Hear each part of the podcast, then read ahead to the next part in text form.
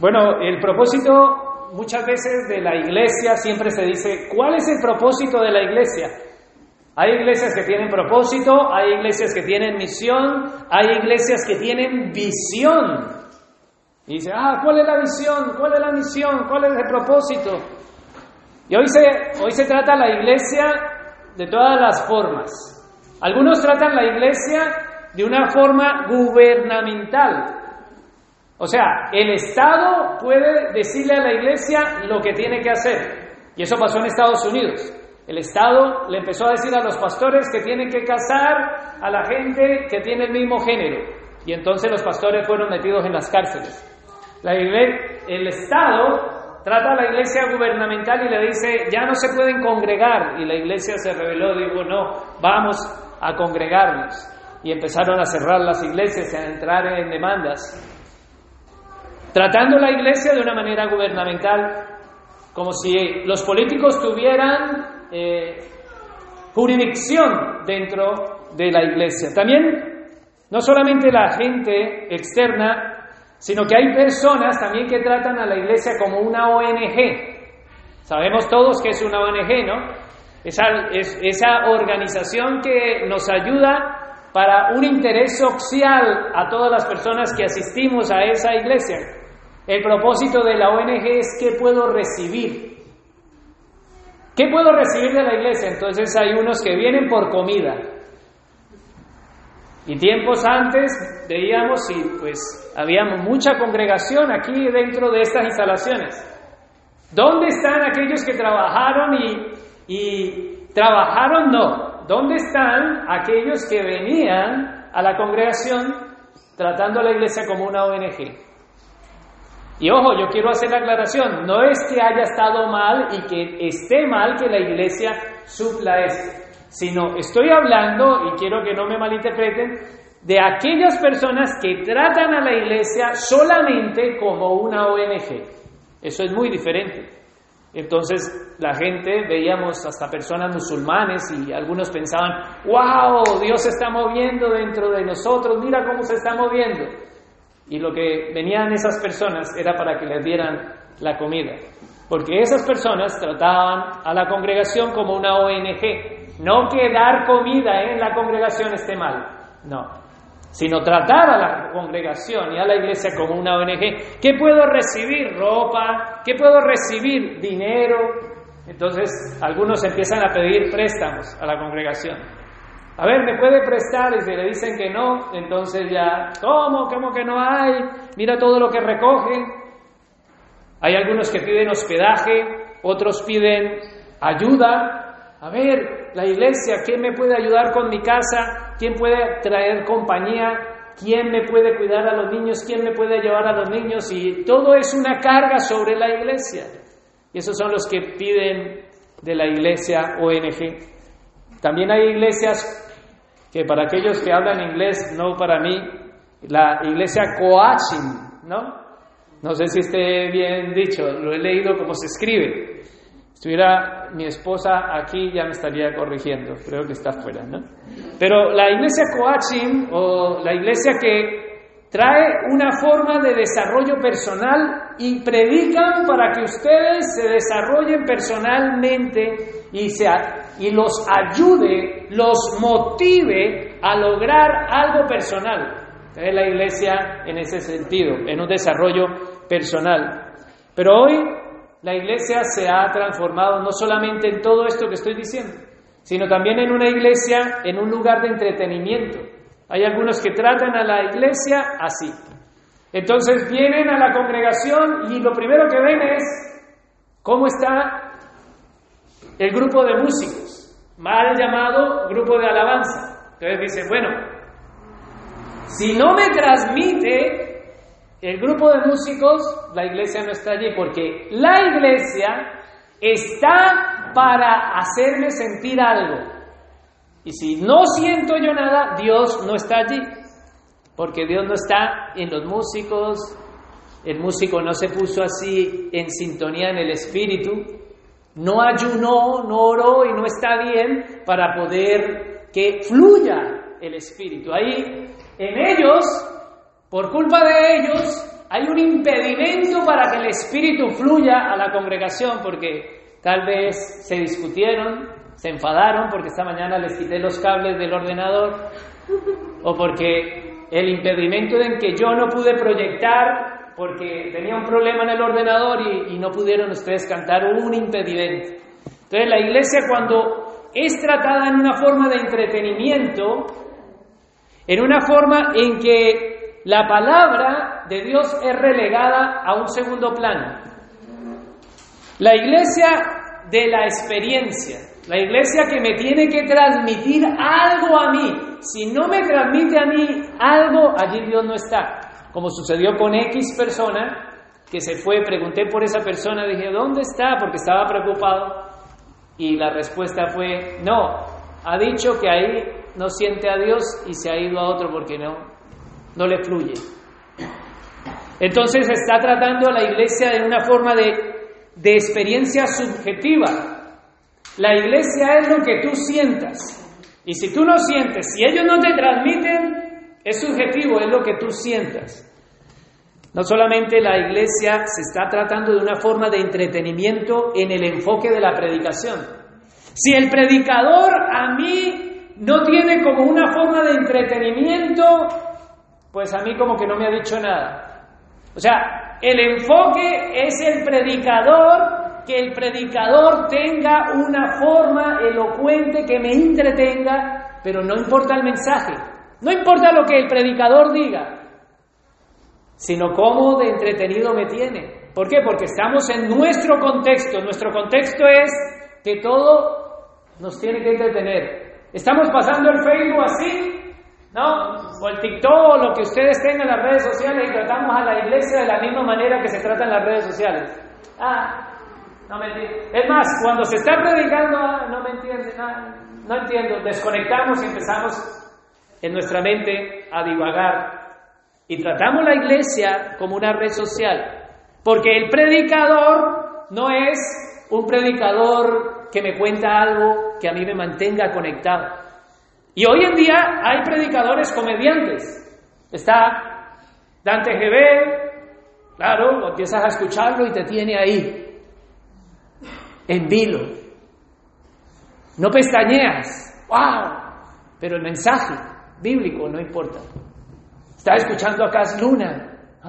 ¡Wow! Y no solamente eso, sino también predicadores que son cantantes. Entonces, la iglesia está enfocada para entretener. Entonces, si es un famoso, es un cantante, wow, Marcos Witt, Jesús Adrián Romero, wow, Ricardo Montaner, y ahí sí prestas el oído.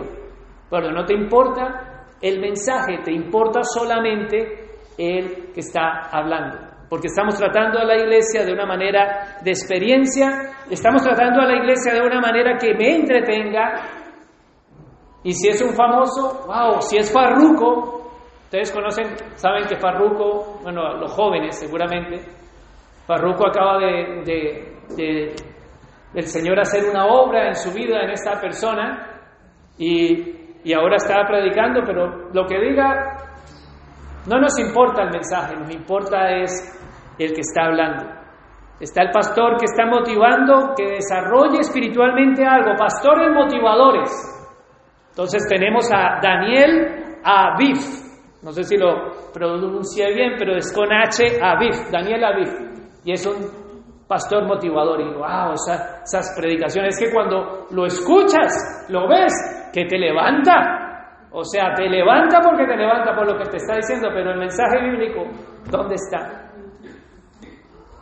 Y no solamente eso, por terminar y no hacer tanto, también los que cuentan chistes, los que cuentan cuentos, los que cuentan sus historias vividas, los que cuentan que tienen experiencias sobrenaturales, que van al infierno y vuelven, y nada que ver con el mensaje.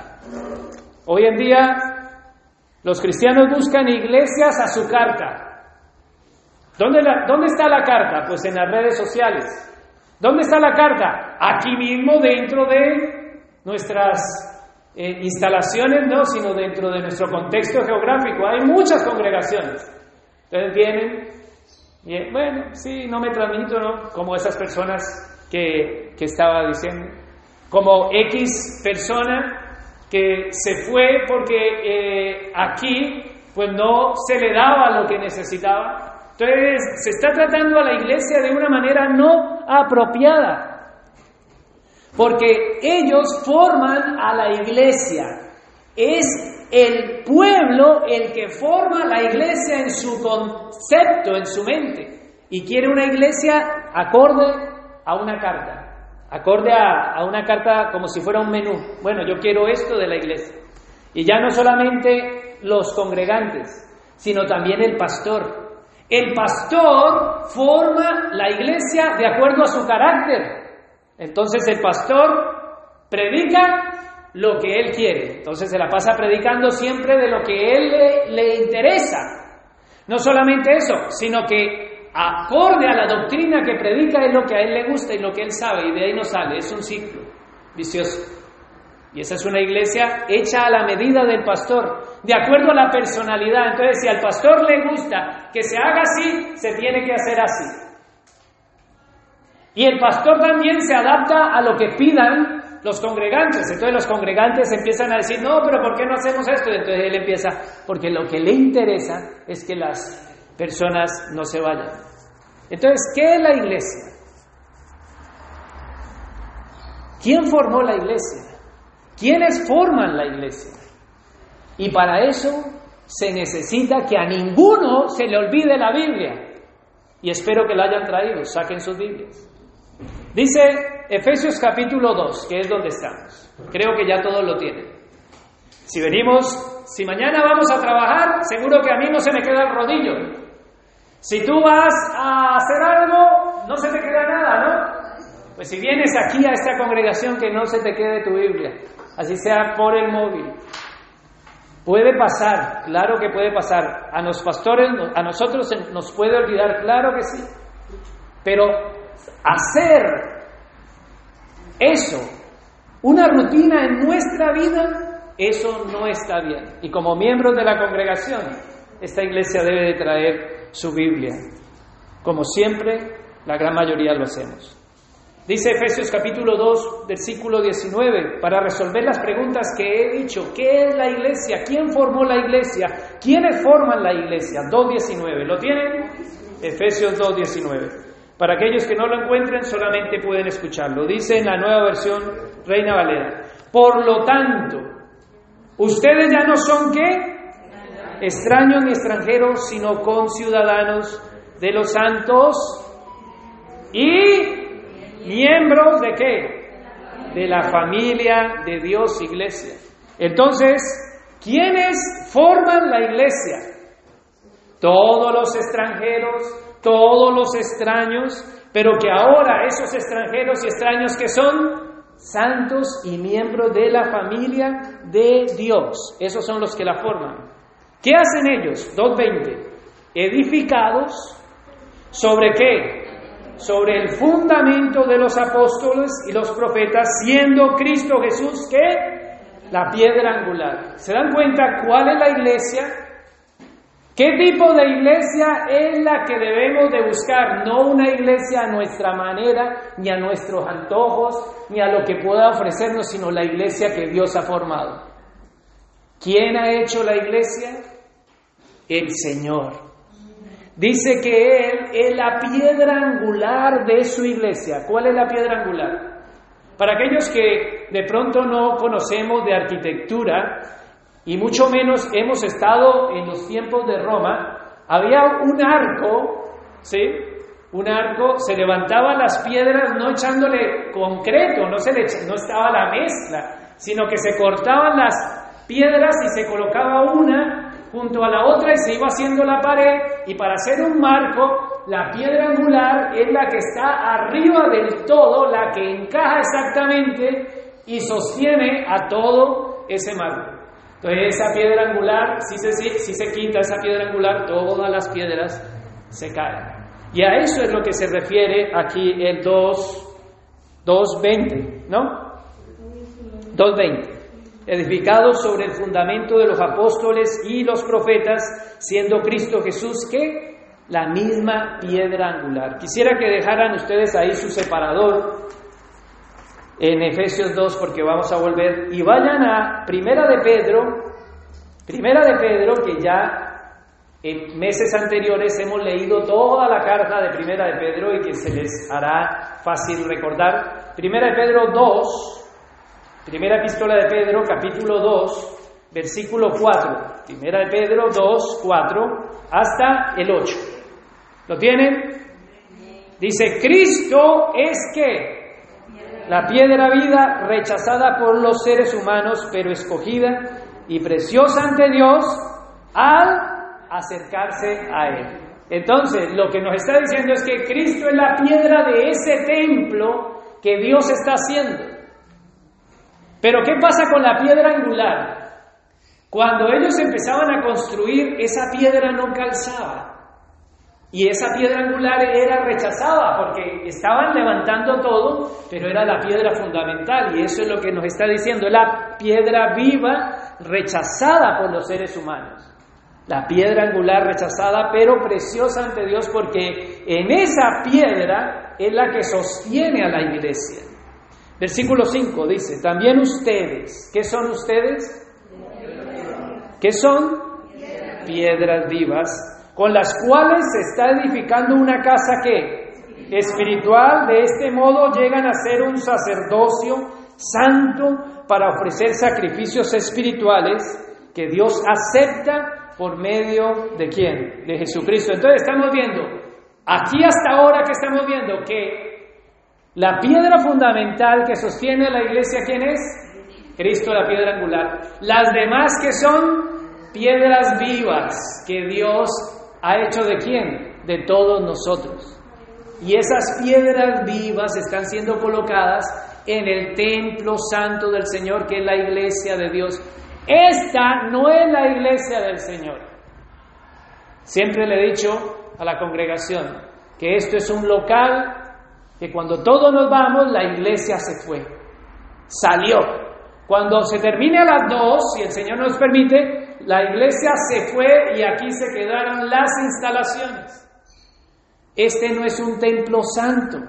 Nosotros somos las piedras vivas que estamos siendo edificados en esa iglesia espiritual que Dios está haciendo. Ahora la iglesia de Dios está aquí. Nosotros, tú y yo, somos parte de esas piedras que están sujetas a quién? A Cristo, el que sostiene a la iglesia. Pero ¿para qué? Veamos allí el para qué. En el versículo 5 dice, también ustedes son como piedras vivas son las que están edificando una casa espiritual. De este modo llegan a ser un sacerdocio que santo y para qué? Para ofrecer sacrificios espirituales aceptables a Dios por medio de Jesucristo. Así dice la Escritura. Mira que pongo en Sión una piedra principal escogida y preciosa, y el que confía en ella no será jamás defraudado. Para ustedes los creyentes esta piedra es preciosa, pero para los incrédulos la piedra que desecharon los constructores ha llegado a ser la piedra angular y también una piedra de tropiezo y roca que hace caer. Tropiezan al desobedecer la palabra por la cual para la cual estaban destinados, pero ustedes son linaje escogido, real sacerdocio, nación santa, pueblo que pertenece a Dios para que proclamen las obras maravillosas de aquel que lo llamó de las tinieblas a su luz admirable. Volvemos a Efesios, capítulo 2, donde les dije que dejaran el separado. Iglesia, entonces, ¿Qué tipo de iglesia estás buscando? Las que dije a la introducción. Entonces venimos aquí y si no hay banderas, si no hay luces, si no hay humos, si la canción que están cantando como que no me dice, estamos viendo que la iglesia la forma ¿quién? Dios. No el pastor, no los músicos. Él es la piedra angular de esta congregación. Es la iglesia que Él compró. Es la iglesia que fundamenta a esta congregación. La piedra angular, Jesús es el fundamento y no solamente la base, sino también el que sostiene. el fundamento y el que sostiene. Vamos a Efesios 2.21 para seguir hablando de la iglesia. Efesios 2.21 que dice, en él todo que el edificio. Entonces, cuando habla de edificios, si hemos leído primera de Pedro, ¿el edificio es este? ¿O cuál edificio está hablando? Nosotros.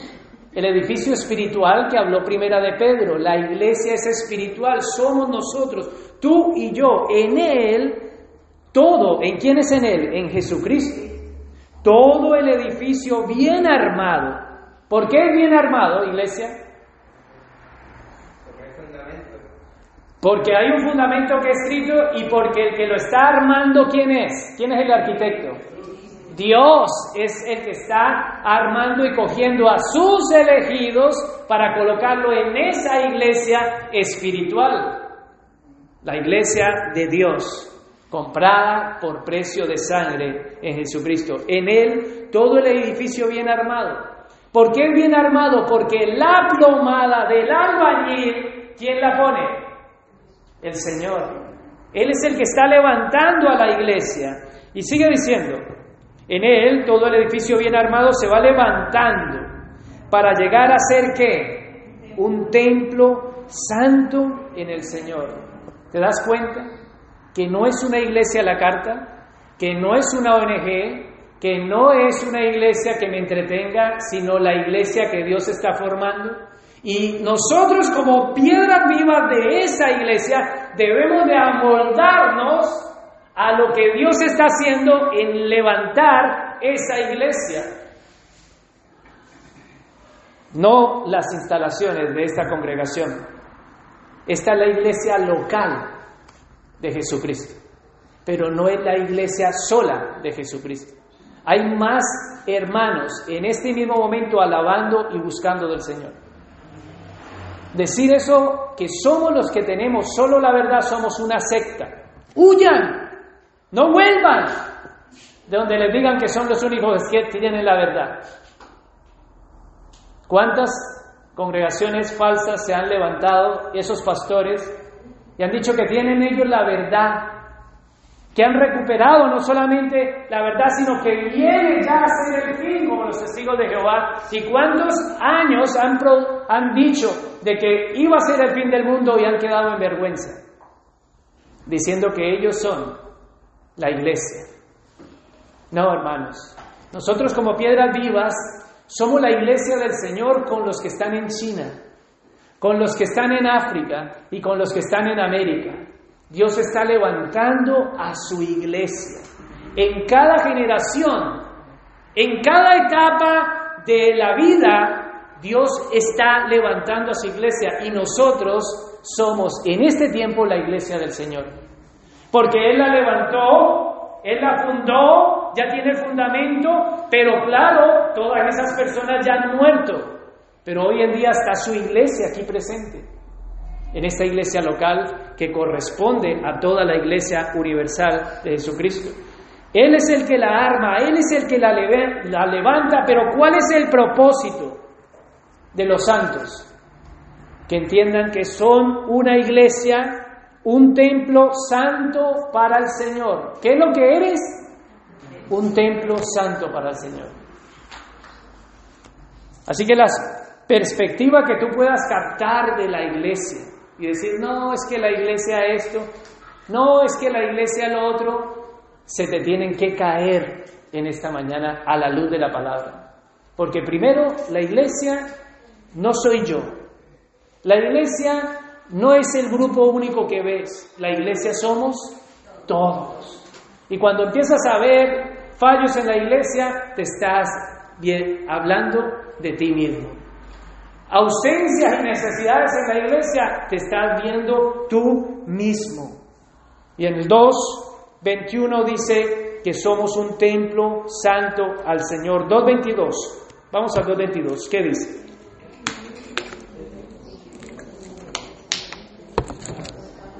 En él también ustedes son que edificados juntamente para hacer que morada de Dios por su espíritu. ¿Quién mora en ti? Si eres la iglesia del Señor, ¿quién mora en ti? El Espíritu Santo. Se termina la congregación a las dos, ¿la iglesia cierra o la iglesia siempre está abierta? Siempre tenemos que ofrecer los sacrificios aceptables que dice Primera de Pedro, capítulo 2 del 4 al 8, para que ofrezcáis sacrificios aceptables, agradables al Señor. Entonces la iglesia termina en la iglesia local de estas instalaciones, pero tú tienes una reunión con el Señor mañana. Mañana tienes que levantar un culto de adoración, porque tú eres la iglesia del Señor. ¿Cómo está ese culto de adoración en la semana? Porque si percibes que la iglesia es el domingo y que lo que se hace aquí y que la iglesia en más es esto, pues estás, has salido de Guatemala para Guatepeor, la iglesia católica para otra religión. ¿Qué hacemos, iglesia? ¿Qué somos? ¿Qué es la iglesia entonces? ¿Quién creó la iglesia? ¿Es obra del hombre o es obra de Dios? ¿Quién la fundó? ¿Cuál es el fundamento? ¿Quién la sostiene? ¿Y quiénes son las piezas de esa iglesia? Cada creyente que ha recibido gracia y misericordia es edificado y es morada de Dios. Ya no está el templo físico ya no es que nos vamos y Dios se queda aquí. Cuando yo vengo aquí a las instalaciones a recoger cualquier cosa, cuando entro y esto está totalmente vacío.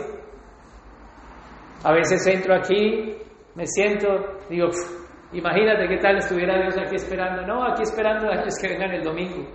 Aburrido. Pero ese es el concepto de muchos en base a la iglesia. Es venir y lavar sus conciencias, es venir y Señor, aquí ya te di tu tiempito, pero el resto de la semana para mí. Y después, otra vez el domingo vengo, lavo mi conciencia y el resto de la semana para mí. Ese es el concepto que tienes de iglesia y es un concepto totalmente errado. Cristo es el fundamento, la piedra angular, Cristo es el que la sostiene, Cristo es la base y tú estás haciendo y tienes que entender de que Dios te está llamando, te ha escogido, te ha hecho una piedra viva y tienes que encajar. Pero encajar a como el que la está levantando en esa iglesia, no como tú quieras. Y por eso hablé de esos tipos de iglesias. Vino X persona que se congregaba aquí con nosotros y hace tiempo ya no se congrega y me comentaba de la congregación donde él estaba congregándose, valga la redundancia. Y me daba pena al escuchar de, de, todo ese tiempo que se le daba a la alabanza, casi una hora y media de alabanza, y después le pregunté, ¿y, y la palabra? Me dijo, entre 30 minutos con los anuncios, 35, en 40 ya está terminado. La importancia que se le da hoy en día y eh, han relegado la palabra a segundo plano. Después, el enfoque que tenía en base a la iglesia es un espectáculo. Es tener contenta a la gente y ofrecer como si fuera la iglesia una organización. Eso sí, hay mucha organización, pero la iglesia ¿qué es? Un organismo vivo, porque dice que somos miembros porque no solamente dice que somos miembros, sino que somos el cuerpo. Vamos allí. Vamos a, al eh, Efesios capítulo 1, allí mismo, sube solamente para aquellos que están en el móvil, míralo hacia atrás, Efesios 1, 22. No solamente se dice que la iglesia es un edificio, un templo santo al Señor, que nosotros somos piedras de ese edificio, que Dios habita en nosotros, sino que también dice que es un cuerpo. Efesios 1.22 dice, Dios sometió todas las cosas al dominio de quién? De Cristo. Y lo dio como cabeza de qué? De toda la iglesia. Si Él es la cabeza, ¿nosotros qué somos? El cuerpo. Porque ahí nos lo está enseñando el versículo 23 para aquellos que dicen, bueno, pues yo no lo veo, pues vamos a ver al 23. Esta, ¿esta qué es? Pues la iglesia de lo que está hablando. Esta que es que su cuerpo es la plenitud de aquel que lo llena todo. No solamente Cristo es el fundamento, Cristo es la piedra angular que sostiene la iglesia, Cristo es cómo debe de construirse y armarse desde abajo, arriba y en el paralelo, en esas bases. Pero no solamente es ese edificio, sino que es la cabeza, la cabeza del cuerpo que es su iglesia. ¿Y qué somos nosotros? Leíamos en el 2, para aquellos que tienen hoja, eh, las Biblias en papel es más fácil. Allí en el 2.20 dice, perdón, en el 2.18, ¿no? Donde dice que ya no somos extraños. 2.19. Por lo tanto, ustedes ya no son extraños ni extranjeros, sino conciudadanos de los santos y mi, mi, miembros de la familia. Ese cuerpo que tiene, miembros. Entonces, ¿tú qué eres? Un miembro de qué? del cuerpo de Cristo, que es quien? La cabeza. Pero ese Cristo es el Señor en la iglesia, porque Dios qué hizo? Dios sometió a todo ese cuerpo a quién? A Cristo, lo sometió. Pero nosotros decimos, sí, Cristo es el Señor en la iglesia, pero solamente cambiar de Cristo es el Señor en la iglesia a decir, Cristo es el Señor de la iglesia, cambia todo el contexto. ¿Entendemos la interpretación correcta? Cristo es el Señor de la iglesia. No es Cristo el Señor en la iglesia. Para aquellos que vienen y está en la iglesia, entonces aquí Cristo es el Señor. Pero cuando yo me voy, ya no Cristo es el Señor. Pero cuando nosotros nos damos cuenta que somos la piedra viva, miembro del cuerpo y cuerpo de Cristo, y que Dios nos sometió a Él, entonces decimos, Cristo es el Señor de mi vida. Y si tú estás siendo edificado en esta iglesia, debes de entender de que Él que te salvó es también tu Señor. Y la orden de dónde proviene? De aquel que te salvó, de aquel que te eligió. ¿Quién es? Dios el Padre. Y Él te manda a someterte al señorío de Jesucristo. Cristo es la cabeza de esta iglesia, no el pastor. Así que el pastor puede faltar un domingo, como cualquiera de ustedes faltan, y no pasa nada. El pastor puede ser quitado y Dios pone a otro. A mí me puede quitar y pone a otro. Hace casi 12 años estaba predicando en otra congregación. Hace más de 25 años estaba predicando en Colombia. Entonces, ¿quién es el Señor de esta iglesia? ¿Quién es la cabeza de ti. Cristo el Señor. Pero no es para decir que Él es el Señor en la iglesia, Él es el Señor. Pero ¿para qué Él es el Señor? ¿Él para qué compró la iglesia? Él se la compró para Él, para ser Señor de la iglesia. Y entonces, ¿dónde está el sometimiento? El sometimiento como iglesia, los miembros no se están sometiendo y cuando tú no te sometes estás desechando la piedra angular y estás hallando tropiezo, como dice la palabra, en Cristo por la desobediencia. ¿Quiénes son miembros de esa iglesia? Porque es cierto que aquí a nivel local, dentro de estas instalaciones, manejamos tres bases. Decimos las visitas, las personas que hoy nos visitan por primera vez. Esas visitas que ya no quieren ser visitas, se quedan y empiezan a ser congregantes y duran seis meses, que dura el tiempo de los fundamentos en la enseñanza doctrinal. Después ellos deciden y pasan a ser miembros de la congregación. Pero tanto visitas como congregantes, como miembros, somos miembros de la iglesia de Cristo. Porque lo que acabo de explicar es una diáfora, es una forma de administración que llevo yo aquí en la congregación. Pero una visita es miembro del cuerpo de Cristo, si el Señor lo ha regenerado. Un congregante que apenas esté con nosotros unos meses es un miembro del cuerpo de la iglesia. No por no ser miembro, no quiere decir que si viene el Señor te quedas. Ah, no, yo no soy parte de la membresía. No, Dios nos ampare. Entonces, ¿qué somos, iglesia? Miembros. Vamos al 3.5. Estamos en Efesios, vamos a Efesios 3.5. El domingo, hace 15 días, expliqué que el Señor nos ha revelado el misterio de Cristo. Este mensaje siempre lleva el contexto para aquellos que nos visitan de todo Efesios. Ya hemos empezado a predicar de hace varios meses, Efesios capítulo 1, Efesios 2, Efesios 3, pero como está llena de tantos y tanta enseñanza allí, yo tengo que volver a rastrear y ir hacia atrás para enseñar toda la escritura sin pasarnos. Esa es la predicación expositiva. No vengo a contarles cuentos. Entonces, es cierto que a ustedes les puede dar cansancio, pero yo estoy levantando la iglesia de acorde a los parámetros del cual es el arquitecto. Porque para mí es muy fácil venir y contarles mi experiencia en Madrid. ¿Qué sentí en Madrid?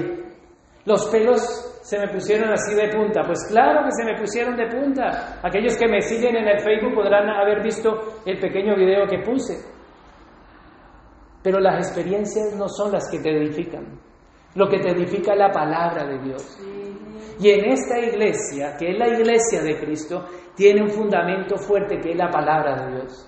Y por eso nuestra exposición de la palabra es solo escritura, solo la palabra de Dios. Yo no estoy diciendo que está mal contar un chiste. Lo que está mal es que toda la predicación sea solo un chiste y solo un versículo sea el que se diga.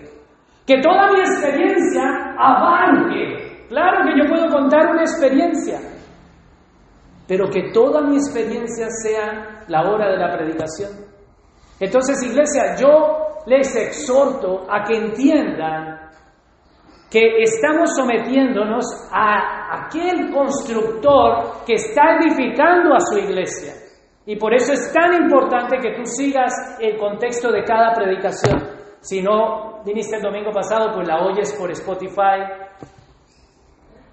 Si escuchamos tantas basuras en las redes sociales, tienes que ser edificado en la palabra del Señor porque eres un templo santo para el Señor.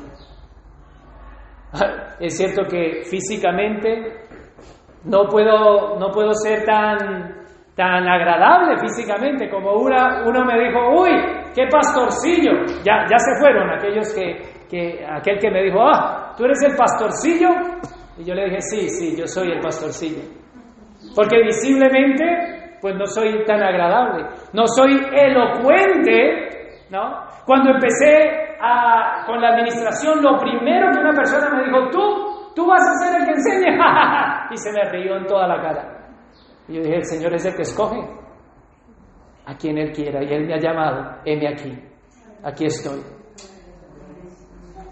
Iglesia, es cierto que buscamos y anhelamos y queremos, pero nosotros somos edificados de acorde no a nuestra carta, no a lo que queramos, yo no les voy a decir nunca lo que ustedes quieren oír, sino lo que está escrito en la palabra del Señor. Por eso seguimos una predicación es positiva, que es versículo a versículo, entendiendo el contexto. Y este contexto nos está diciendo de que tú eres la iglesia del Señor. La iglesia no es mi invento, ni al invento de Juan, ni al invento de, Lázaro, ni al invento de Salvador, ni, ni, de Helger, creo que se llamaba, ni antes de Helger. Es la iglesia pensada en la mente del Señor. ¿De cuál Señor? Del Dios de la creación. Veámoslo. Efesios 3:5 dice, y este es el misterio del cual Él va a hablar. Ya hablé del misterio de Cristo ah, hace 15 días Hoy voy a hablar del misterio de la iglesia. Dice 3.5, este misterio que en otras generaciones no se le dio a conocer a los seres humanos, ahora se le ha revelado por el Espíritu a quienes? A los santos apóstoles y profetas de Dios. Apóstoles, Nuevo Testamento, y profetas, Antiguo Testamento. Esa es la base de esta congregación. Creemos que la palabra de Dios se predica Antiguo Testamento y Nuevo Testamento. No hay diferencia, porque la escritura me lo está diciendo. No es que estamos ahora bajo la gracia y no vale lo de la ley. No, eso no es. Es lo que dice la palabra. Versículo 6. 3.6. Es decir, aquí empieza a explicar el misterio. Es decir, que quiénes? Que los gentiles, ¿quiénes son los gentiles? Todas las naciones que hay aquí, aquí hay más de 10 nacionalidades. Todos son gentiles. Los gentiles junto con quién? Con Israel, que son beneficiarios de la misma herencia y miembros, otra vez. ¿Miembros de qué? De un mismo cuerpo y participantes igualmente de la promesa en Cristo Jesús. ¿De qué eres miembro?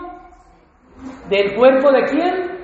De Cristo que vimos en Efesios capítulo 1, versículo 22 al 23. Entonces la iglesia es una creación humana, es una organización gubernamental, es una ONG, ¿Qué es la iglesia?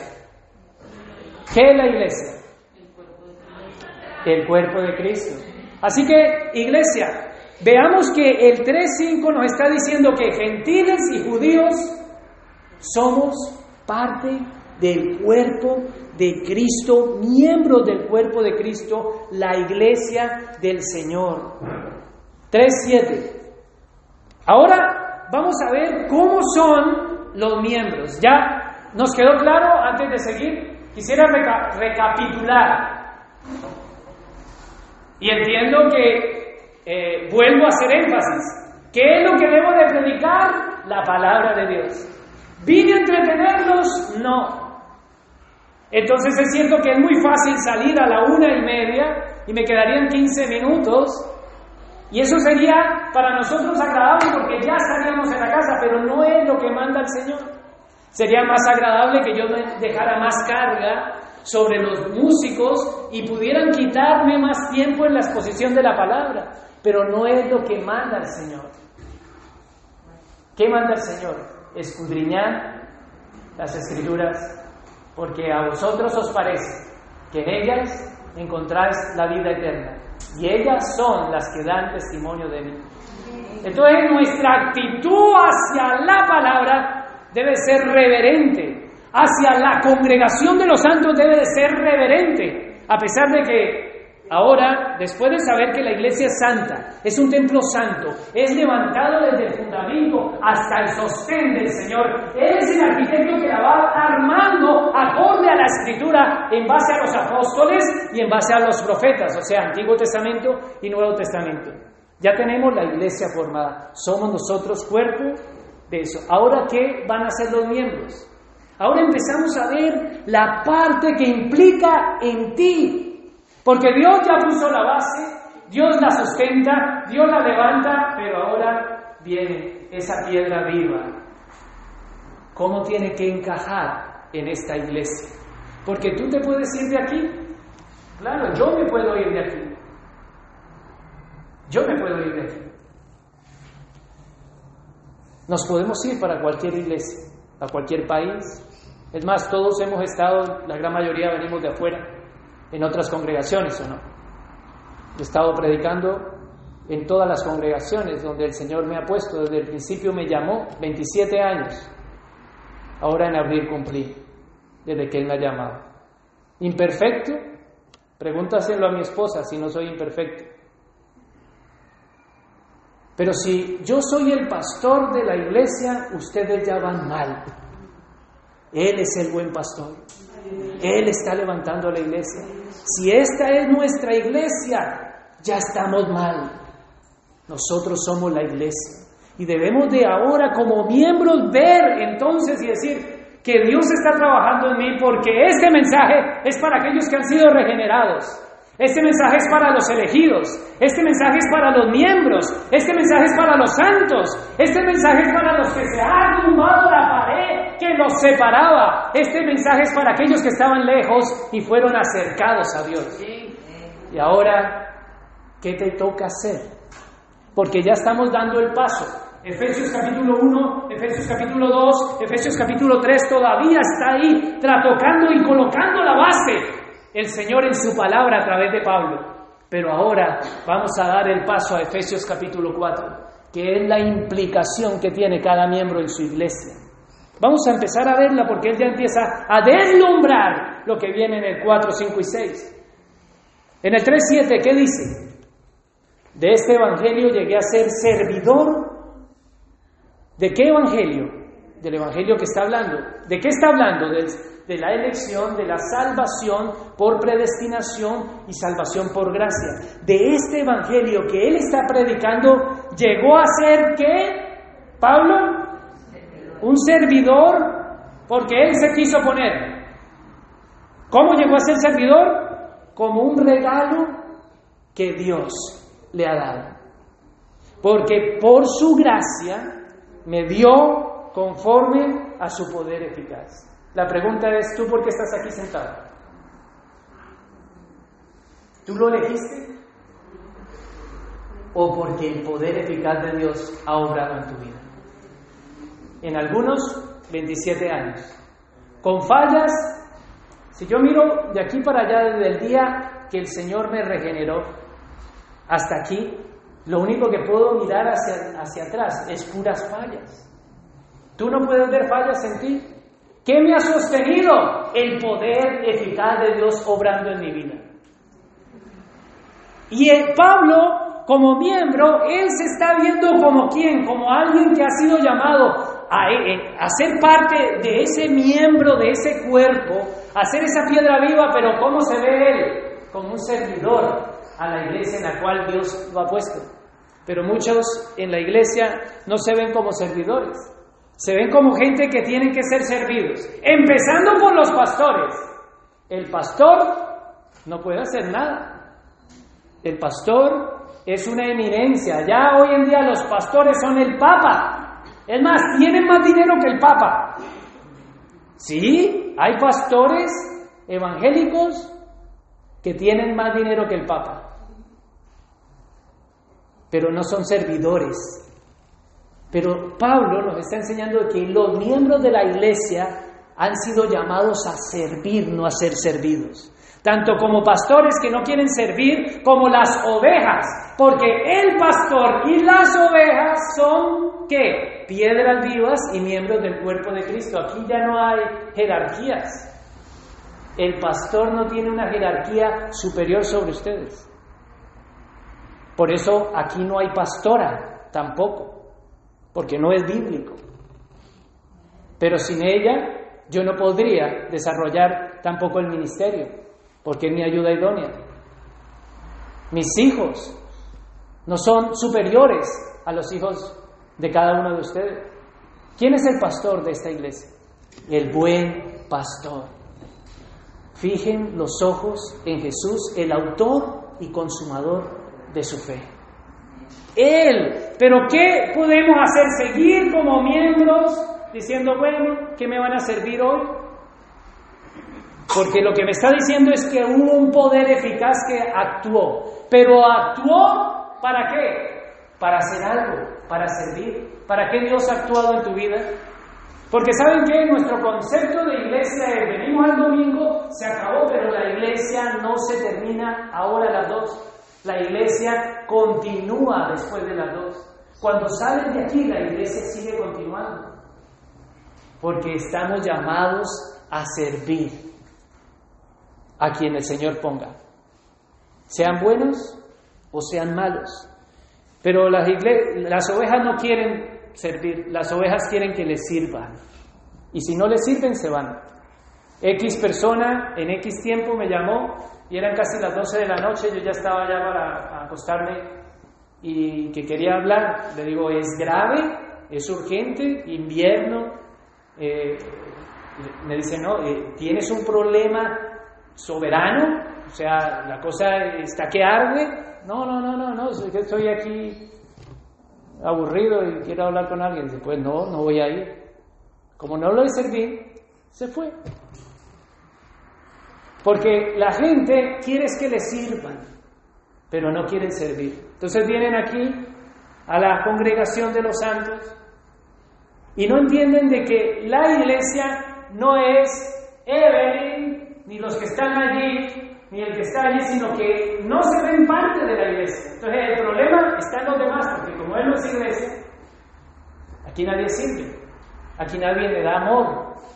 Uno, eh, eh, recuerdo que en el proceso, en el tiempo que llevo, ya casi cinco años en esta administración, recuerdo de una persona que me encontré y dije, oh, que hace tiempo no te veo. No, pues allí nadie me llama en el primer año. Yo ni le sabía el nombre, porque apenas estaba en la transición, en el cambio de Juan Elena, el anterior administrador, a esta nueva, y no le sabía ni siquiera el nombre a esa persona. Y me recriminó que no, nadie me llama ni nada. Porque nosotros no queremos, sino que nos sirvan, que nos den amor, que nos reciban bien. Pero aquellos que ven esa ausencia tampoco la suplen. No suplen. No. No la suplen. Las mejores amistades están fuera de la iglesia. Los mejores amigos están fuera. A los que le cuentan las intimidades son los que están afuera. Y no entendemos que hemos sido llamados a servirnos y que todos somos la iglesia. Pero ¿qué? ¿Cómo deben de ser los miembros? Volvamos al 3.8. 3.8 porque se me va el tiempo, como siempre. ¿Qué dice el 3.8? Aunque soy el más insignificante de todos los que... ¿Cómo se percibe? El más insignificante de todos los santos. Pero ¿cuál es el contexto de lo que él está diciendo?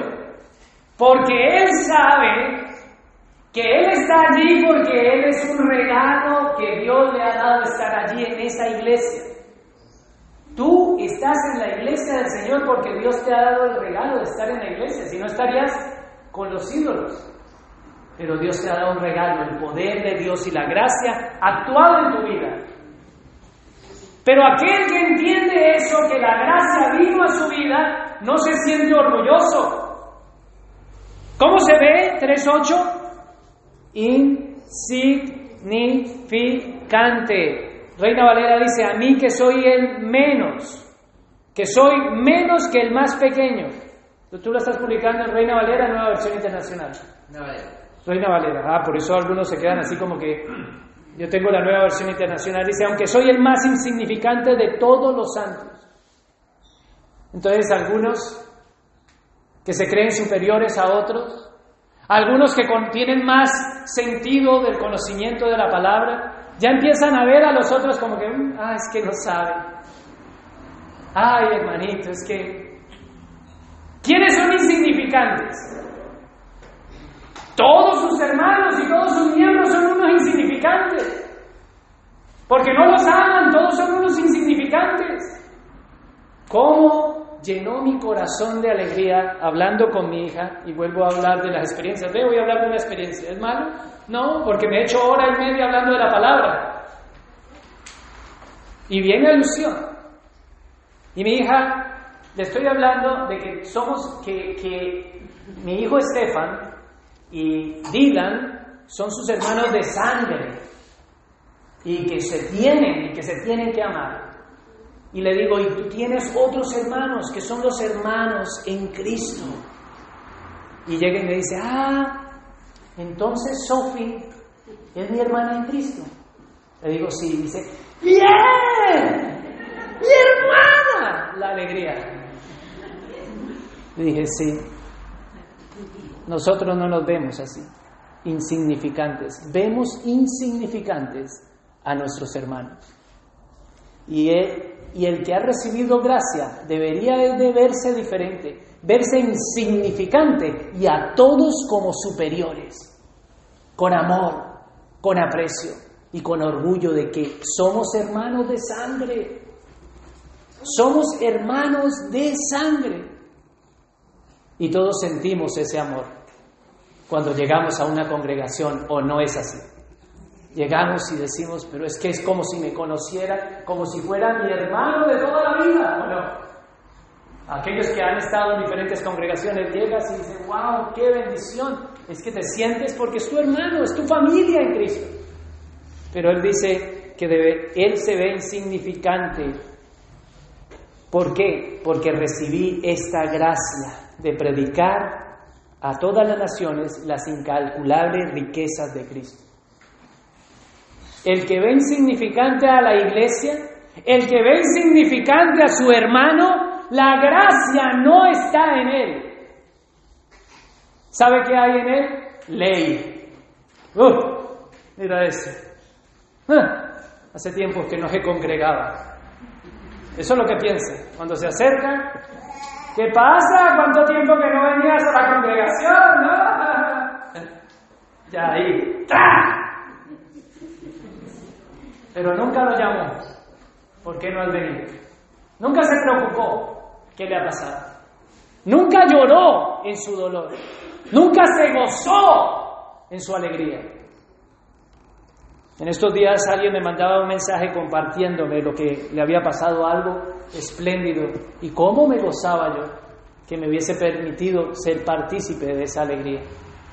Esa persona que volvía a tener una intimidad con su Padre terrenal. Qué gran bendición. Nosotros somos la iglesia y eso es lo que hacen los hermanos, compartir Compartir las tribulaciones, compartir las pruebas, compartir el dolor, compartir las pruebas, porque somos hermanos en Cristo. No somos insignificantes. Lo que se nos llama es a que nos veamos insignificantes. ¿Por qué somos insignificantes? Porque esta es una iglesia llena de pecadores que necesitaban ser redimidos. Porque somos lo vil y despreciable que el mundo no quería y el Señor nos ha escogido. No olvidemos de dónde nos ha sacado el Señor. No hay ninguno de nosotros que sea superior. ¿Quién es la cabeza? Cristo el Señor, el único, el superior en medio nuestro. Si yo el administrador soy el más insignificante de lo mismo que dice Pablo, ¿quién de aquellos que son obreros y ovejas de la congregación puede sentirse superior a otro. Nuestro deber es llamar a la exhortación a cualquiera que se crea superior y diga aquí el superior es Cristo. Bájate de tu orgullo espiritual. Pero aquí Pablo nos está diciendo que somos insignificantes. ¿Por qué? Porque hemos recibido gracia. Entonces si vemos caer a algún hermano en un error, no nos gozamos en ese error, sino que damos gracia, nos señalamos. Pero si está en pecado, por amor también lo llamamos y decimos, eso está mal, eso es amor y es gracia. Así que hermanos, no estás aquí porque eres muy guapo. No estás aquí porque eres de un país muy potente, ¿no? En cada país no hay uno dentro de la nación de España, no sé, no lo sé, pero hay algunos dentro de estas provincias que se creen superiores a los demás, ¿no? Y dicen, oh, los de Lepe, oh, los andaluces, qué mal hablados, ¿no? Y se creen que los demás son insignificantes, esa provincia es la mejor. En nuestros países también. En, mi país hay unos que, ah, nosotros tenemos metro, nosotros somos los más trabajadores, los pastuzos, esos son unos ignorantes. Y en cada país o no. Piensa en tu país quiénes son los que se creen. Y eso lo arrastramos aquí a la congregación. Uh, mira ese hermanito. Tú eres el pastorcillo. Tú eres el que te va a quedar. Un colombiano inmigrante. Es que yo no soy colombiano y mucho menos emigrante. Yo soy un extranjero en la tierra hasta que el Señor me llame a su presencia.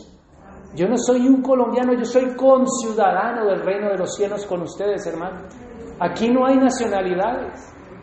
Aquí no hay extranjero, emigrante, español ni latino. Somos uno, nos está diciendo la palabra del Señor. Entonces no podemos vernos como insignificantes.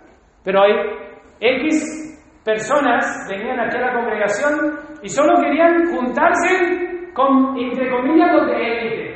Entonces se acercaban a nosotros los administradores, se acercaron a aquellos que estaban aquí en el grupo, pero nunca se acercaron ni conocieron el nombre de ninguno de los demás de la congregación. ¿Por qué? Porque son de un país de un alto standing. Porque su estatus social no le permite acercarse a estos emigrantes. ¿Qué somos, iglesia?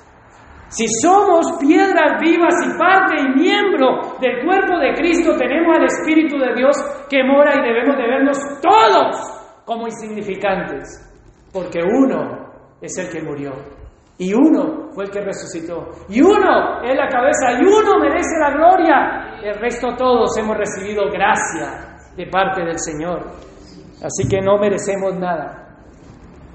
Ha recibido gracia. Y eso es lo que dice el 3.8. 3.9, vamos al 3.9. Y de hacer entender a todos, otra vez todos, ¿te dan cuenta? Porque el 3.8, él hace comparación y dice, él comparado con todos, él es un insignificante. Y esa es la actitud que deben de tomar todos los que conocen la gracia en esta congregación. Ninguno de esta congregación puede venir y porque otro dice que la salvación se pierde o que se le olvidó algo o cualquier cosa, no podemos decir, ay, mira, ¿cómo que la salvación se pierde? Sino que nuestro deber es enseñar, mira el 3.9, dice, y de hacer entender a quiénes, a todos, ¿a quiénes son todos? Pues todos los santos, todos los miembros, a todos que la realización del plan de Dios. En el Reina Valera dice, y de aclarar a todos cuál sea la dispensación del misterio, escondido desde los siglos que creó todas las cosas. Por eso me gusta la nueva versión internacional, más clara, y de hacer entender a todos cuál es el plan de Dios. Iglesia, ¿entiendes el plan de Dios? ¿Entiendes el plan de Dios? Y entiendes que eres salvo por gracia, por elección divina desde antes de la fundación del mundo, no por obras para que nadie se gloríe, sino por gracia, por medio de la fe en Cristo Jesús.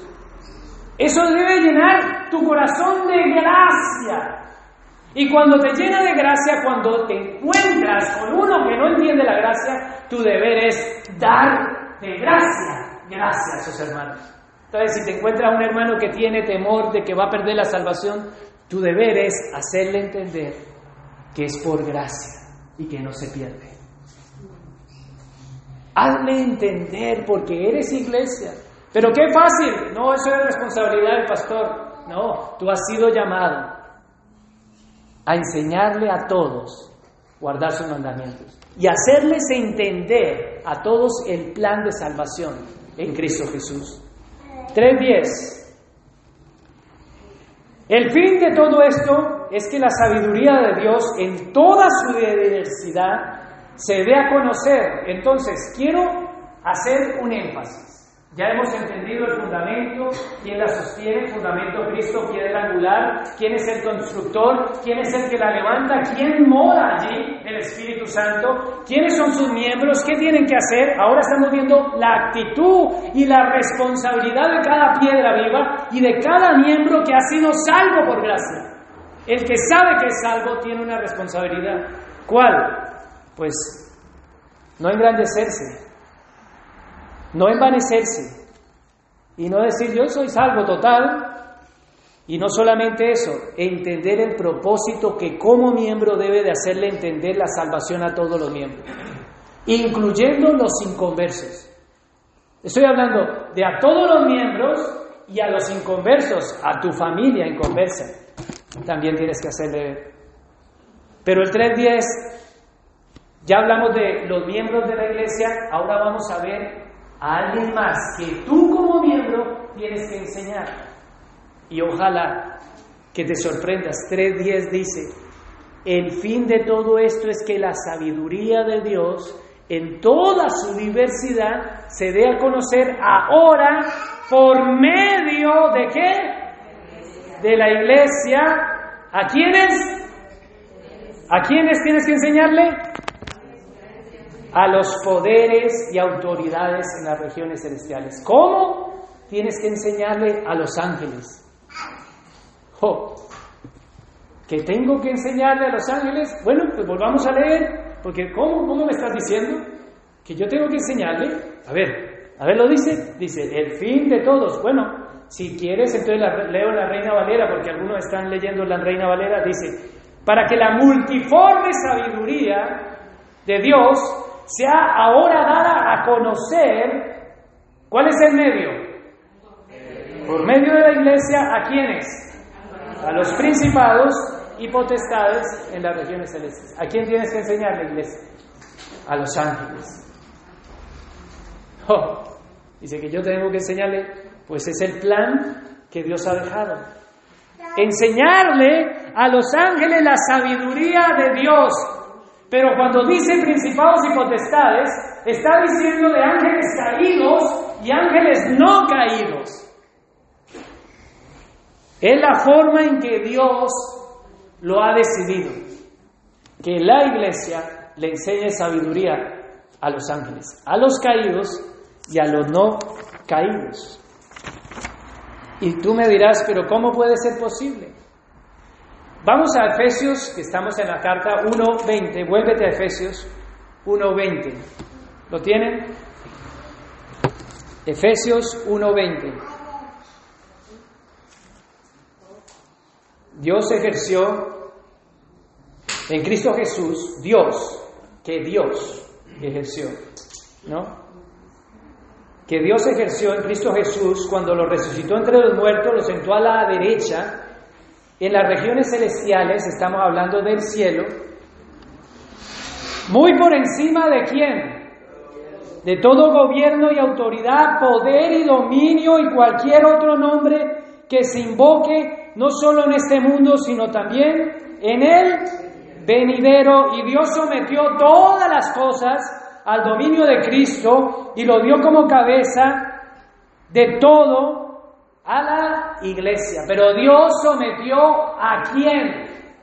A todos, a principados, a potestades, a ángeles, bajo los pies de quién? ¿De quién? De Cristo. Entonces, el Señor, Jesucristo es Señor de los demonios, de Satanás y de todos los ángeles que Dios ha creado. Porque Él lo está diciendo en su palabra, Él lo dio por encima de todo gobierno y autoridad, poder y dominio. ¿Y tú qué tienes que hacer como iglesia? Enseñarle a esos demonios y a los ángeles de Dios, no caídos, lo que Dios quiere enseñarles a ellos, que es la sabiduría de Dios en tu vida. Pero ¿sabe qué hace la iglesia? Se la pasa zapateando. ¡Satanás, fuera! ¡Fuera en el nombre de Jesús! ¡Te ato en el nombre de Jesús! Y se la pasan. ¿Pero qué dice la escritura? ¿Qué dice la escritura? ¿Qué hemos leído? Que los demonios fueron sometidos bajo qué? Bajo los pies de Cristo. Y se lo dio por cabeza a la iglesia. ¿Qué hace zapateando y reprendiendo demonios? Sí, Jesucristo es el Señor de los demonios, no es Satanás. Jesucristo es el Señor sobre todo lo dice la escritura. Porque Él lo resucitó, lo sentó a la diestra y lo hizo Señor de todo. Satanás no tiene un reino. Satanás no está así diciéndole a, los demonios, ¡eh, vamos a mirarla! Vamos a ir a esa congregación. No. Si el Señor no, el Señor de esos demonios no le permiten, esos demonios no pueden pasar. Porque no solamente Él es el Señor de los demonios, sino que aún incluso pueda que te suene un poco más fastidioso, el Señor creó a los demonios. Y tú dices, uh, ahí sí ya no me está gustando. Ya que me digas que es el Señor, pero encima que creó, pues vamos a Colosenses capítulo 1, versículo 15. Colosenses 1, 15. ¿Lo tienen? Porque lo que yo digo lo sustento en la palabra. Entonces, si tú me dices que no tienes que zapatear más a los demonios, pues yo te digo, ¿para qué? Si está bajo los pies de Cristo. Tú tienes que atar a los demonios, pero si es que el que lo ató y lo puso bajo los pies fue el mismo Dios bajo los pies de Cristo, ¿qué haces peleando con demonios? Ahora, Él los hizo, Colosenses 1.15 dice, Él es la imagen. ¿Quién es Él? Jesucristo. Jesucristo es la imagen del Dios invisible. El Dios invisible se hizo visible en la tierra, se hizo hombre. Él es el primogénito de toda la creación, porque en Él, o sea, en Jesucristo, fueron qué? Creadas qué? Todas las cosas en Él. Él es el creador. Las cuales hay en dónde? En los cielos y las que hay en la tierra, visibles invisibles, sean qué? Tronos, dominios y qué más? Principados, potestades, fueron por medio de Él y para Él creadas. ¿Quién los creó? ¿Satanás los creó? No, fue Jesucristo el que los creó. Que no los creó caídos es otra cosa. Caídos no los creó, pero Él los creó a todos los caídos. Así que Jesucristo no es un ángel, porque si Él creó a los mismos ángeles, ¿cómo puede ser un ángel? Él creó a todos los ángeles, caídos y no caídos. Y a los caídos no en ese estado los creó. Entonces, iglesia, volvamos al 3. ¿Dónde estábamos? El 3, ¿qué? 10, ¿no? Efesios, estoy en Colosenses yo. Efesios capítulo 3, versículo 10 dice que Él muestre la multiforme que la iglesia debe de dar a conocer a los principados, a las potestades en lugares celestiales. La iglesia debe de dar a conocer la sabiduría a los demonios caídos y a los, demonios y a los ángeles en el cielo. Y por cuestión de tiempo, para aquellos que son diligentes y tienen donde apuntar, quiero que se apunten allí Lucas capítulo 15, versículo 10, y lo lees en tu casa. Lucas 15, 10 me enseña, para hablar en cuestión de los ángeles no caídos, dice Lucas 15, versículo 10, le digo que asimismo se alegra Dios con sus ángeles por un pecador que se arrepiente. Cuando un pecador de nosotros se arrepiente, Dios le está enseñando a través de su iglesia a los ángeles que perdón, sabiduría, justicia, gracia, misericordia. ¿Cómo van a aprender los ángeles? Si ellos están allí en la gloria del Señor, ellos no pueden pecar porque están en gloria. ¿Cómo pueden conocer? por medio de la iglesia, la iglesia que está llena de pecadores, gente imperfecta, gente insignificante que está siendo edificada y construida por el Señor. Entonces, es en la iglesia donde el Señor llama al arrepentimiento y es en la iglesia donde el pueblo del Señor se arrepiente al oír su palabra. Y cuando la iglesia se arrepiente, los ángeles de Dios entienden la sabiduría de Dios porque es por medio de la iglesia que los ángeles son enseñados. ¿Te das cuenta la importancia que tienes como iglesia? Entonces en la iglesia no venimos a recibir, en la iglesia que somos vinimos a dar. Y hay una responsabilidad de nuestra parte. Los ángeles se alegran cuando se arrepienten. Los ángeles Incluso para aquellos que son diligentes y tienen donde apuntar, apunten Hebreos capítulo 1 versículo 14. Cuando los miembros de la iglesia están en gran necesidad y en gran tribulación, el Señor manda a sus ángeles a que le ayuden a aquellos que necesitan. Hebreos 1.14. Qué gran bendición. ¿Por dónde van a ser ellos servidores, si no es por medio de qué? De la iglesia. ¿Te das cuenta a qué perteneces? ¿Te das cuenta qué gran bendición tienes y qué gran responsabilidad tienes que aún los ángeles, Dios, los pone al servicio? Pero no es para que tú ahora empieces a hacer como esa blasfema hija del diablo, es esposa del apóstol Maldonado, que dice, yo activo mis ángeles, se me perdieron mis joyas, vayan y me los encuentran. Y hasta que no encuentren las joyas, ustedes no me vienen aquí. Blasfema. Nosotros no, ellos no están para, están para el servicio, pero no son nuestros sirvientes. Ellos van al servicio cuando Dios los manda. Así que no tenemos que pedirle a los ángeles, tenemos que pedirle a Dios. Y Él enviará ese medio. Y ese medio va a aprender por medio de quién? Por medio de la iglesia. Entonces, iglesia, ¿qué estás enseñando? Lo que estás enseñando es puras quejas en medio de la tribulación. Lo que estás enseñando es pura insignificancia en base a la iglesia. Dices, uy, este sí que se alarga. ¿Qué misericordia tuvo el Señor el domingo pasado, que a la una y media estaba terminado? No, iglesia. Incluso cuando yo termine, tu deber es mañana ir a la escritura. Y no solamente eso, sino que tu deber es tomar lo que has oído aquí y llevarlo a la práctica. Y que en medio de las dificultades y en medio de las necesidades, tú clames al Señor poder de lo alto. Tú le digas, Señor, ayúdame. Y el Señor envíe sus ángeles para ofrecer fortaleza, ayuda, y que le pidas el poder de lo alto de su Santo Espíritu. Necesitamos como iglesia entender, versículo 11, Efesios 3:11,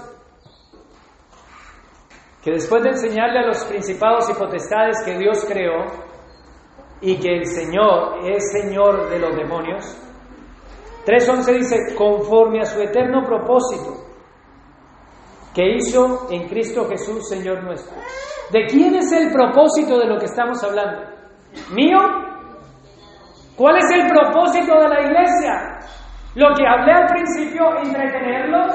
¿El propósito de la iglesia cuál es? Decirles lo que ustedes quieren, hacerles pasar un momento agradable, no cansarlos, no dormirlos, pero si se le durmieron a Pablo, no se me van a dormir a mí. Pero el deber del cristiano es perseverar. El deber del cristiano es pedir, buscar, llamar. Porque todo aquel que pide, recibe. El que busca, encuentra. Y el que llama, se le abrirá.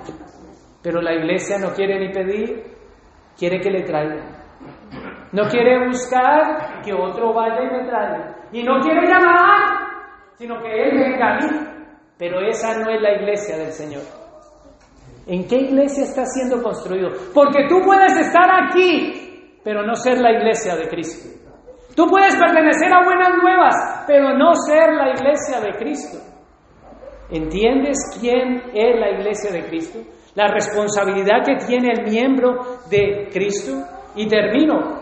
Es el propósito por el cual Dios forma su iglesia y tú te tienes que acoplar a ese plan, a ese edificio, a esa estructura de esa iglesia que Dios está formando. Porque es en el conforme al propósito eterno que Dios ha hecho en Cristo Jesús. 3.12. ¿Cómo? Veamos cómo.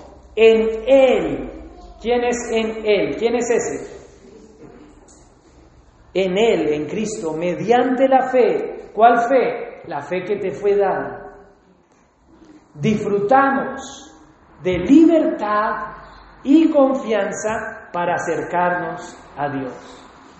Reina Valera dice, en quien tenemos seguridad y acceso con confianza por medio de la fe en Él. Disfrutamos de libertad y disfrutamos de un acceso, confianza delante del trono del Señor. Y por eso decía, la iglesia no pide, la iglesia no busca y la iglesia no llama. La iglesia no se acerca a Dios. Dios se tiene que acercar a la iglesia. Y eso es en contra de la iglesia de Cristo. La iglesia de Cristo tiene que tener una total libertad de saber que aunque perfectos, aunque insignificantes, aunque muertos que estábamos en pecado y ahora aunque pecadores, me puedo acercar confiadamente al trono de la gracia. Porque Él dice que tenemos un gran sumo sacerdote en el cielo, a un Cristo resucitado. Él dice, acercaos confiadamente al trono de su gracia para que halláis gracia pero la iglesia no quiere recibir gracia. La iglesia ya con el amén, con la asistencia, con la ofrenda que echó y se va totalmente engañada. Te está saliendo una cola y unos cachos bien grandes. Iglesia, no seamos engañados. Somos la iglesia de Cristo, la cual tiene que pedir, la cual tiene que buscar, la cual tiene que llamar y en medio de las tribulaciones ejercer su fe, porque la iglesia, la iglesia de Cristo, no esta denominación, va a ser atribulada y a ti te van a pasar por tribulaciones. Ay, eso no me diga, no me diga, diga eso que me meo. Vas a ser atribulado. Méate y hazte popó. Pero más te vale que te agarres del Cristo. Más te vale que tengas confianza y libertad porque aunque atribulado, aunque angustiado, tú puedas decir yo me acerco confiadamente al trono de tu gracia. Porque Pablo está escribiendo esto con un grillete, con un cebo tendido en el suelo y con un soldado romano al lado. Y él dice, y esta es la predicación del domingo que viene, si Dios lo permite. Terminamos. 3.13 dice, así que le pido, les pido, no, no se desanimen. ¿A causa de qué? De lo que sufro por ustedes, ya que estos sufrimientos míos son para ustedes un honor. Por lo cual pido que no desmayéis por causa de mis tribulaciones por vosotros. Entonces, la iglesia que es atribulada, cuando la iglesia es atribulada, todos se van. Cuando hay persecución, ¡uh! solo quedan los que van a ir al Coliseo romano. Si Dios quiere que vayamos al Coliseo romano, ¿cuántos van a ir al Coliseo romano? ¿Por qué cerró la boca de Daniel en la fosa de los leones? ¿Y por qué no cerró la boca de los leones en el Coliseo romano? Porque Él así lo ha determinado. Y todos nuestra fe va a ser probada por el fuego, aquellos que pertenecemos a la iglesia de Cristo. Entonces la iglesia no es algo que tú tienes que acomodar a ti. ¿Hoy voy o no voy? Te metes el dedo en la lengua, para aquellos que me están oyendo, lo pones en el aire, mucho frío, no voy. A ver cómo está la pierna, ¿Estoy cansado? ¿No estoy cansado? Hay gente que cree que la iglesia se tiene que acomodar. Y esa no es la iglesia de Cristo. Tú eres hijo del diablo. Pero aquellos que entienden a quién pertenece, por qué precio fueron comprados, se someten al Señor de la iglesia. Someteos a Cristo como yo me someto a Cristo. Ninguno se somete a mí, ni es llamado a someterse. Nos sometemos a Cristo en el dominio y en el señorío de Él. Porque Pablo atribulado está diciendo, no desmayes. Aunque atribulado, no desmayes. Porque poderoso es el que está con nosotros, más que el que está en el mundo. Pongámonos en pie, iglesia, y vamos a orar. Son la una y 57. Le voy a regalar tres minutos de gracia. Señor, te damos gracias, Padre, por tu palabra predicada en esta hora. Y queremos, Señor, venir a pedirte perdón porque hemos hecho de tu iglesia una organización, hemos hecho de tu iglesia un proyecto que podemos cuando queramos agregar a nuestra vida y queremos que nos entretengas, queremos que nos des y solamente te buscamos cuando necesitamos algo. Pero de resto no queremos ser parte de aquello que tú estás haciendo.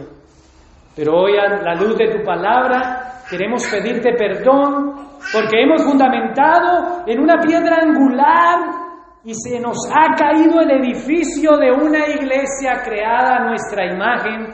Y la iglesia a la cual pertenecemos es la iglesia formada por tus manos, comprada por tu sangre, fundamentada en la piedra angular, levantada en el edificio bien armado por el Espíritu Santo y sostenida por esa piedra angular. De esa iglesia pertenecemos nosotros, tus hijos. Tú eres la cabeza, nosotros somos el miembro y te hemos tratado insignificantemente Hemos hallado tropiezo en ti constantemente porque la iglesia para nosotros ha sido un estorbo. La iglesia para nosotros es una carga. Y te pedimos perdón, Señor, porque tú moriste por ella. Tú la compraste y tú la estás purificando, aunque imperfecta, pero tú la estás limpiando. Aunque con arrugas, pero tú la estás planchando.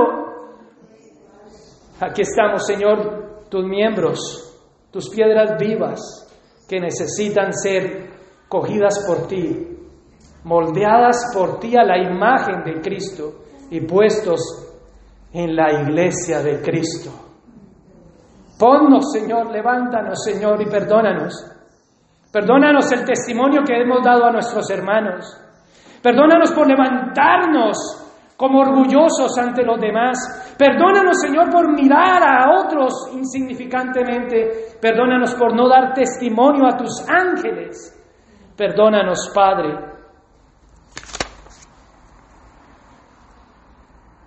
Porque no hemos andado conforme a tu propósito. Y en medio de las tribulaciones, lo único que ha habido es crítica y queja de lo que la iglesia no ha hecho por nosotros y nosotros somos tu iglesia.